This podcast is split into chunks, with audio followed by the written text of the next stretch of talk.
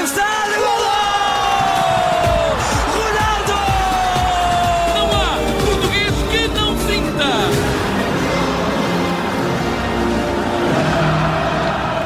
Diário do Mundial, todos os dias fazemos ligação direta ao Qatar com o nosso enviado especial do Observador, o editor de desporto Bruno Roseiro.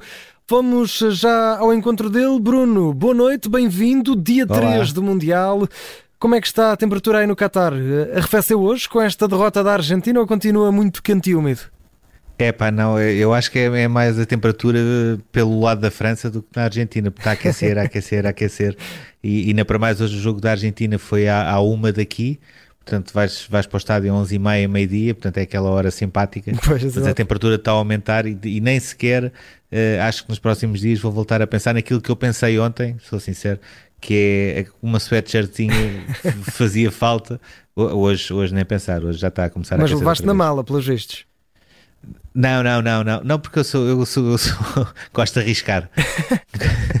Era para gosto trazer de uns arriscar, recuerdos, mas não é? eh, sim, mas eh, acho que está, tá, tá- as, as temperaturas vão, vão aumentar. Portugal já vai jogar eh, numa, apesar de tudo, eh, o jogo é às 7 daqui, não, não se nota tanto, eh, até porque a noite começa a cair muito cedo, às, às 5 e um quarto mais ou menos já é, já é noite.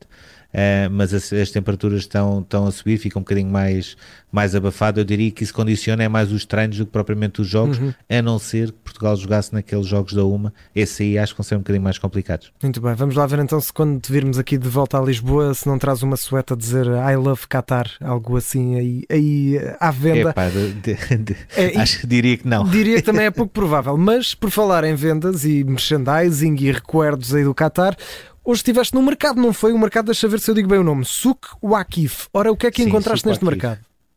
Eh, O suco Akif é basicamente, ou seja, toda a gente tem falado muito na questão do, do, do Fan Festival e onde a concentração dos adeptos. Eu acho que o suco Akif é, é engraçado porque é onde os, os adeptos concentram sem ser um ponto de concentração, ou seja, é uma coisa natural, é o mercado eh, mais conhecido de, de Doha.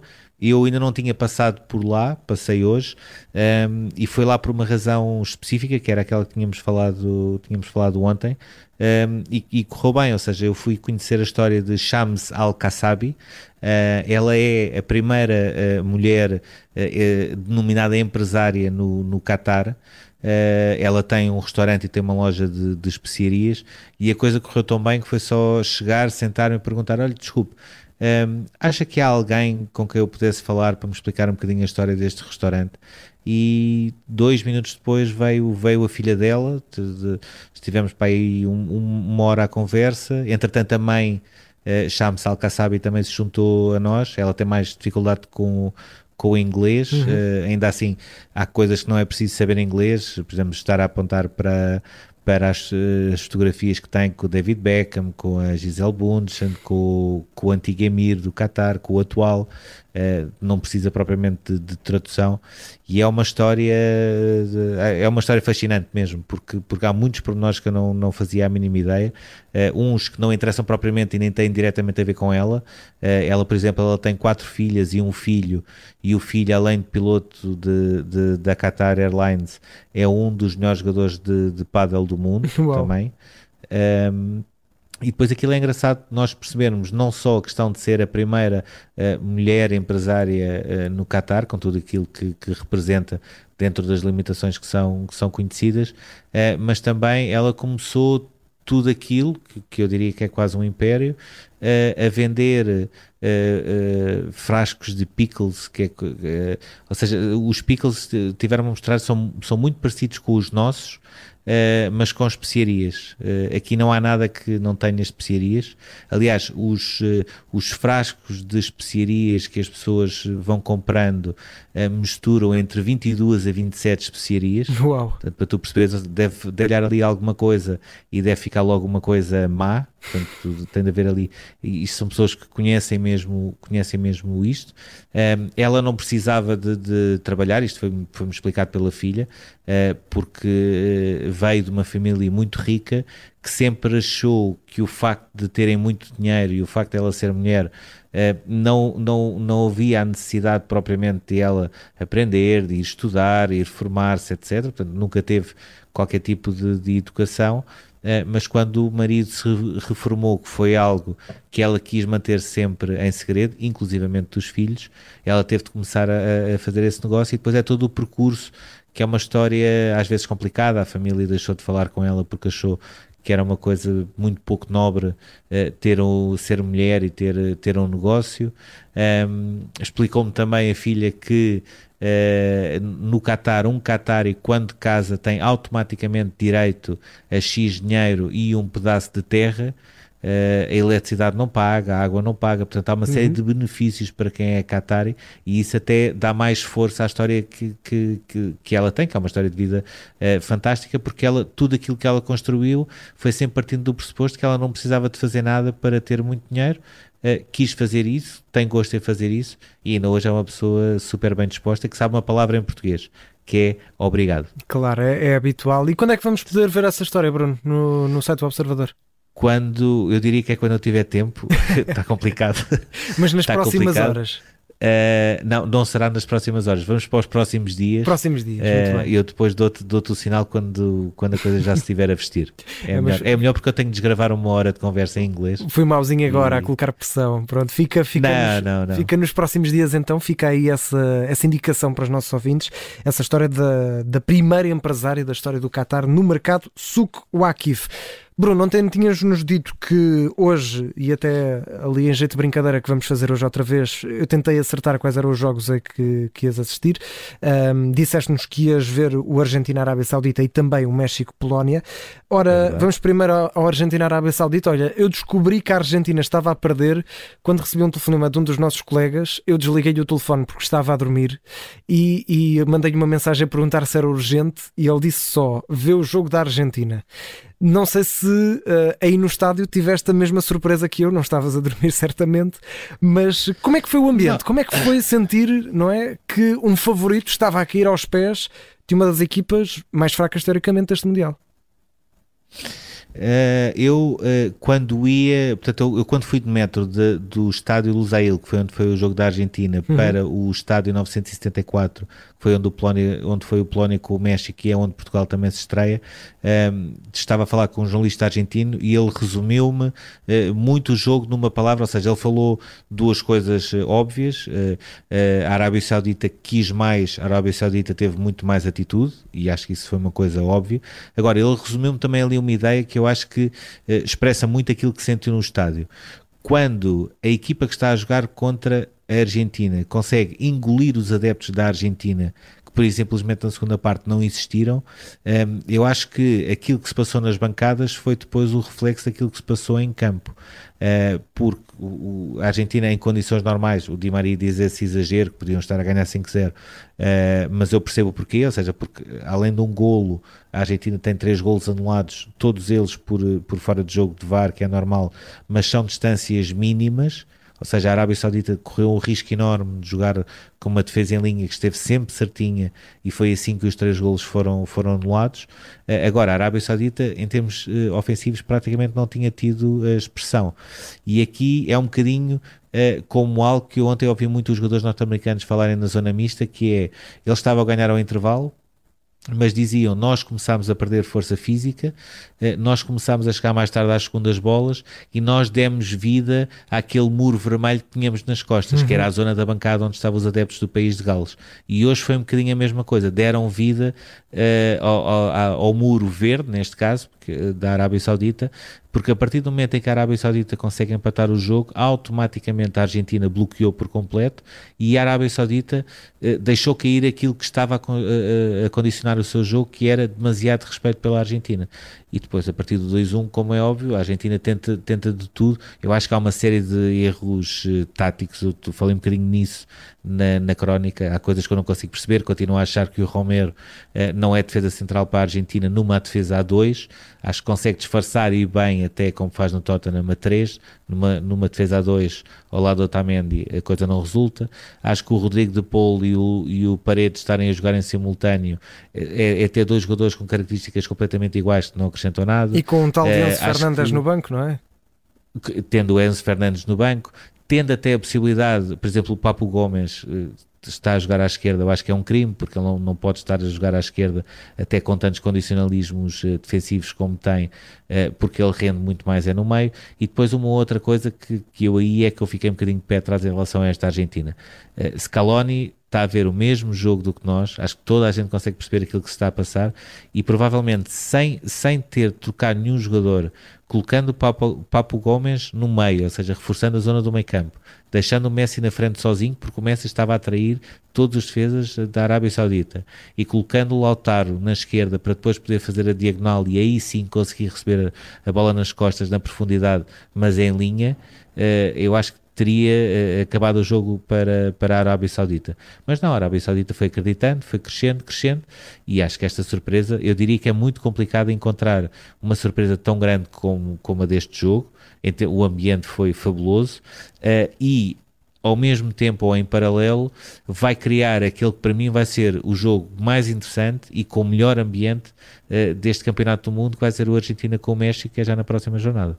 E por falar em México, Bruno, também estiveste então nesse México-Polónia, um jogo que esteve morninho até aquele penalti em que aparece novamente o homem que só joga praticamente, ou pelo menos só falamos dele em mundiais, não é? Guilherme Ochoa apareceu novamente, uh, visto a defender um penalti. Mais um momento para a história que presenciaste. Sim, uh, até, até porque foi uma das poucas oportunidades do, do jogo, ou seja, não, não, é que o jogo tenha sido mau. E até porque foi marcado por Lewandowski o penalti. Sim, marcado por, por Lewandowski. Uh, houve, uma coisa, houve uma coisa engraçada que é quando, quando uma equipa falha um penalti num jogo de 0 a 0, é normal essa equipa estar um bocadinho mais em baixo. Mas, por exemplo, na zona mista, todos os jogadores polacos, incluindo Lewandowski, e estamos a falar de um bolador não bolador, porque eu vou chamar sempre assim, acho que 2020 teria de ser sempre dele, não foi entregue. 2021 era dele e foi para Messi. Ponto. E esse bolador, não bolador, também parou e esteve a falar à vontade uns 10 minutos com os jornalistas uh, polacos. E todos, todos os jogadores polacos falaram. Em contrapartida, os mexicanos, que mesmo assim podiam ter tido um resultado muito mais complicado em termos de contas, uh, passaram e, e, foi a mesma coisa do que nada, ou seja, foi, foi pena porque gastei o meu tempo, Herrera, Jiménez, etc. na zona mista. Era não, trunfo, hoje não, não, sim, hoje não foi propriamente a, a, melhor coisa. O que é que me impressionou mais deste, neste jogo? Um, Uh, estando lá, o, o, facto do estádio ser feito com 974 contentores uh, perde um bocadinho o encanto, sou sincero. Ou seja, a ideia conceptualmente e na teoria e nas fotografias é tudo muito bonito. Quando tu estás lá, não é assim tão fascinante, mas são, são gostos uh, de cada pessoa. E eu, sinceramente, não, não achei que fosse uh, nada de especial. E parece um estádio coisa... frágil. Pergunto isto porque hoje fomos vendo que uh, tal informação de que o estádio é um estádio desmontável, entre aspas, vai ser desmontado Sim. no final. é um estádio frágil? Tu sentes que estás realmente em algo que é desmontável ou, ou estás ou, ou perdes-te nisso e, e, sentes que estás num estádio qualquer de cimento e, e betão que não sai dali? Não, tu, tu quando entras nem, nem, sequer pensas nisso. Agora, uma coisa que eu senti uh, foi, fez-me lembrar um bocadinho os Jogos Olímpicos de 2012 em Londres, onde o pavilhão do, do basquetebol também era destes pavilhões uh, descartáveis, ou seja, muito mais pequeno, como é óbvio, mas também era descartáveis, uh, seja, reutilizáveis, digamos assim. Mal acabou os Jogos Olímpicos, ele foi num barco para o Brasil. Uh, e fez-me lembrar, este estádio fez-me lembrar um bocadinho isso, porque quando os adeptos mexicanos começavam a bater com os pés, tu, tu não sentias a, a, bancada a abanar, como é óbvio, mas sentias uma vibração um bocadinho diferente uhum. Daquela que existe quando é betão. Uh, e, e, eram muitos pés, e essa para mim é, também é a grande. Uh, ou seja, eu, eu tenho cruzado sempre com mexicanos e argentinos, é, é claramente as duas seleções com, com mais apoiantes, pelo menos aquelas com, com, com as quais eu me tenho cruzado, uh, mas posso dizer, de, dos 40 mil que estavam na, na, no estádio 974, e acho que este foi o primeiro jogo em que a FIFA acertou o número real de assistência. Agora já fez uma revisão também ao número dos estádios, não foi? E qualquer coisa, sim, eu acho que hoje foi a primeira vez que eles conseguiram acertar, já não é mau, ao quinto, ao quinto jogo, ao sexto jogo, já, já não é mau. Um, e uh, dos 40 mil, eu não estou a exagerar se, se estariam pelo menos 30 mil mexicanos. 30... E depois o México tem uma situação que é a Argentina, havia os argentinos e os argentinos, entre aspas, que são adeptos locais, indianos, claro. uh, catares não costuma haver muito, mas indianos do Bangladesh, do Quénia, que adoram futebol, são completamente loucos por futebol. E por Messi. A, a grande preferência deles é sempre ou Portugal ou Argentina, por, por Ronaldo e por Messi. Uh, e neste caso havia muitos com a camisola de Messi lá também a ver o jogo, uh, e portanto é, é, essa junção. No México não existe nada disso, são 30 mil mexicanos mesmo, uh, e quando tu vês uma falange de apoio assim, quase que ficas uh, tentado uh, a achar, ok, era, era simpático para estas pessoas poderem celebrar um gol claro. e poder celebrar uma vitória. Quase que ficas um bocadinho também do, do lado deles, porque, porque é de facto uma coisa, uma coisa estrondosa que já na Rússia também tinha sido assim. Aí é que o estádio ia abaixo, quase, esperemos nós não, uh, mas quase literalmente com esse estádio com, com vários contentores a, a fazer a estrutura. Ora, Bruno, ontem falhei redondamente nos prognósticos para qual seria o teu dia seguinte. Eu hoje, em termos de resultados, estive muito mal em prognósticos, mas vou tentar arriscar quais são os dois jogos que vais ver amanhã. Não, amanhã vou-te vou já dar um, um, brinde. Amanhã houve um dos jogos que caiu. Houve um dos jogos que caiu, então. Portanto, eu vou arriscar que vais ver o Bélgica-Canadá só porque esse era o jogo que eu escolhia. Gostava muito de ver esta seleção do Canadá, uh, surpreendente ou não, para, para quem já viu. Não sei, diz-me, acertei? Uh, água. Ah, pronto. Submarino água, até porque eu acho que o, o Bélgica-Canadá, salvo erro, é o das 7 É o último, exatamente. Portugal. É o último, 7 da tarde. Pois, eu não, não conseguia fazer não consegui fazer isso porque há aquela limitação que é ou vai, quando tu vais ao primeiro, podes ir ao terceiro e ao quarto. Quando certo. tu vais ao segundo, só podes ir ao quarto e eu quero ir ao terceiro, que é o Espanha, Espanha Costa Rica. Rica. Exatamente. É. Então, e qual é, é que é o qual é o teu trunfo desta vez? Uh, Brian Ruiz e Sarabia. Muito bem.